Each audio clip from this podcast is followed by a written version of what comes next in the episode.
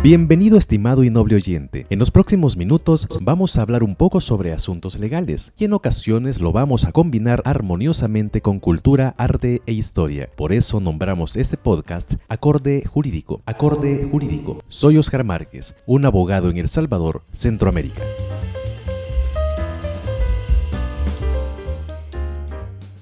Cada 22 de noviembre se celebra el Día del Músico que coincide con la fiesta de Santa Cecilia. En esta oportunidad vamos a conocer quién fue esta santa venerada en la Iglesia Católica y en la Iglesia Ortodoxa, patrona de la música, de la poesía, de los ciegos y de las ciudades de Albi, Omaha, Mar del Plata, Estanzuela y otros sitios alrededor del mundo. También ha sido inspiración para obras maestras de los pintores Rafael Sanzio y Rubens, o sendas obras musicales de Joseph Haydn y Henry Purcell. Cecilia ya era reconocida por la iglesia cristiana primitiva como un modelo de mujer, fiel y firme en sus propósitos, y decidida a morir defendiendo sus creencias. Los investigadores descubrieron, conservaron y estudiaron un documento que contenía un listado de nombres de personas que profesaban el cristianismo y que sufrieron persecución o fueron sentenciados a muerte por causa de su fe. En este documento conocido como el Martilogium Hieronimianum ha sido ubicado en el siglo IV, años 400 después de Cristo y es uno de los pocos documentos que han sobrevivido a las persecuciones cristianas que se dieron en el Imperio Romano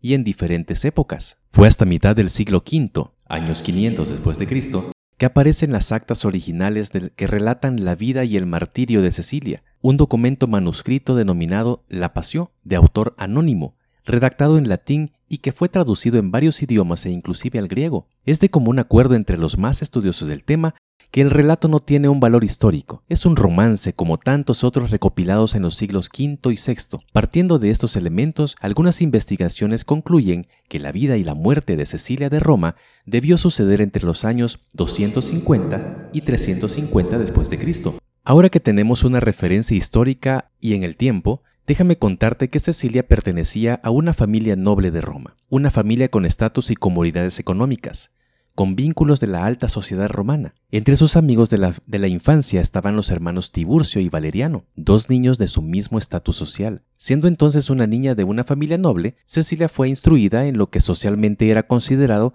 como la educación más adecuada para una niña de su estatus. Esto incluía, me imagino, cultivar artes como la música, aprender a leer latín, orar a la deidad correspondiente y recitar poemas. Se cuenta que Cecilia antes de su adolescencia se consagró y adoptó el voto de castidad y virginidad.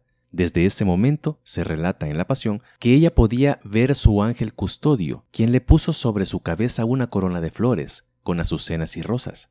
Una corona que nadie más podía ver, solamente Cecilia. En estos tiempos el matrimonio era un método eficiente entre los nobles de la época para conservar poder, realizar alianzas, acumular riquezas, y el padre de Cecilia había decidido que cuando creciera y llegara a la edad permitida por la ley, sería la esposa de Valeriano, su amigo de la infancia. Cecilia no podía negarse al matrimonio que había consensuado sus padres con la familia de Valeriano.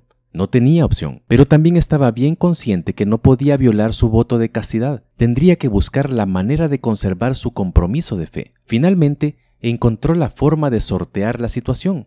En la misma noche que contrajo nupcias, habló con su esposo Valeriano y debió explicar por qué no podía vaciar las copas del amor entre sí, ni esa noche ni otra en toda su vida matrimonial.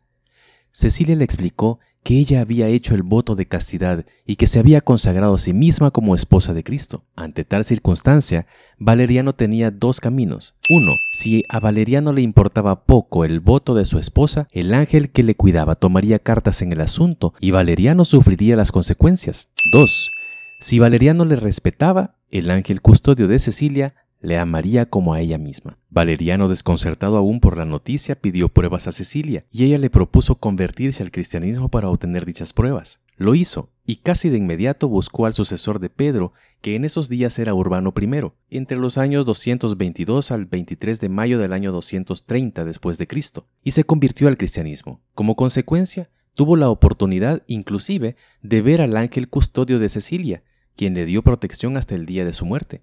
Después de esto, Valeriano también incidió en la conversión de su hermano Tiburcio al cristianismo. Poco después, una nueva persecución contra los cristianos dio inicio. Valeriano y Tiburcio fueron denunciados por ser cristianos y fueron condenados a muerte. Cecilia, por su parte, tuvo la oportunidad de dar sepultura a su esposo y también a su cuñado, pero poco tiempo después ella sufriría las mismas consecuencias de sus predecesores. Cecilia fue denunciada y condenada a muerte.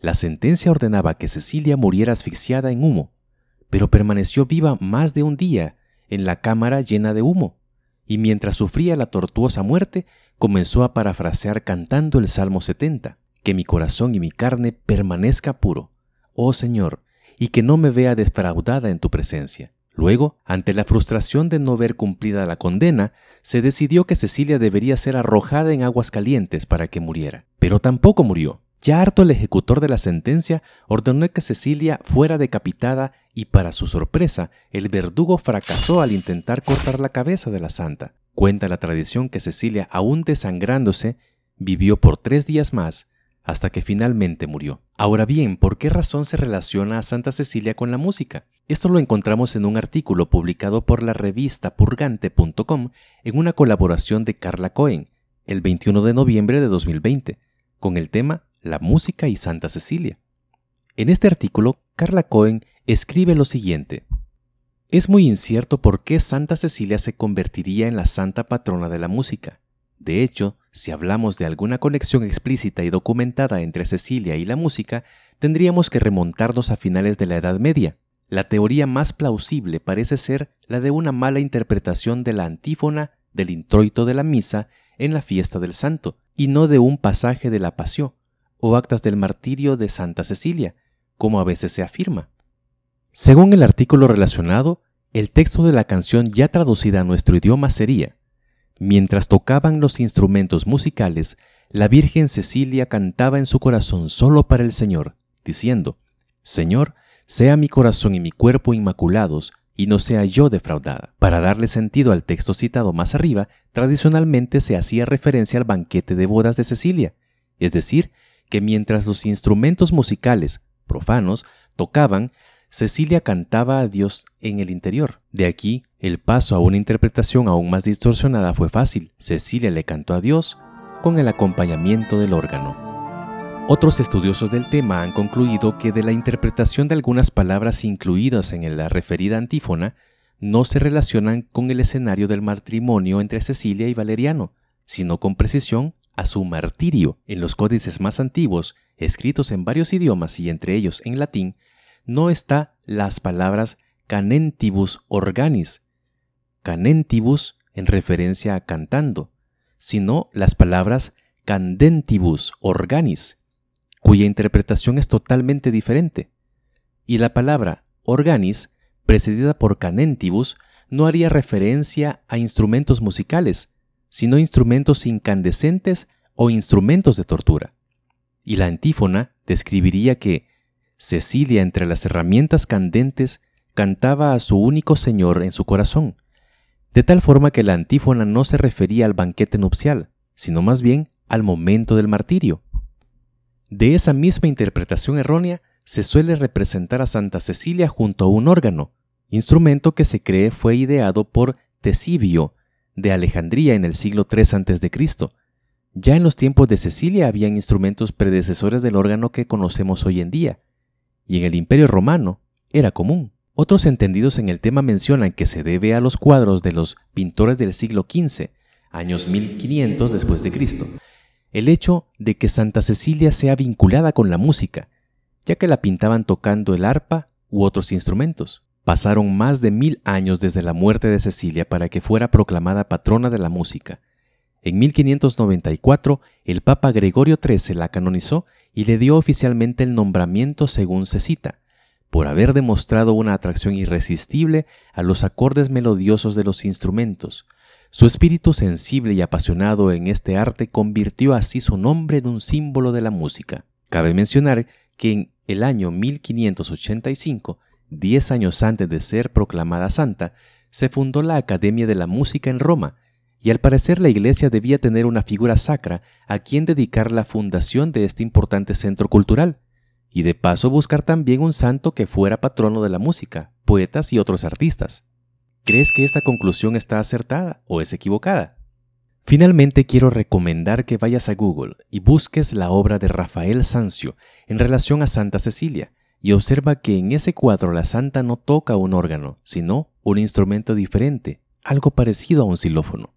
También recomendar que escuches la Misa de Santa Cecilia de Haydn, una obra extrema, una obra maestra del compositor que vivió entre 1732 y 1809. Y bueno, hasta aquí este episodio. Espero te sirva la información que has escuchado. Te espero en la próxima oportunidad. Suscríbete a este podcast. Deja tu comentario. Hasta pronto.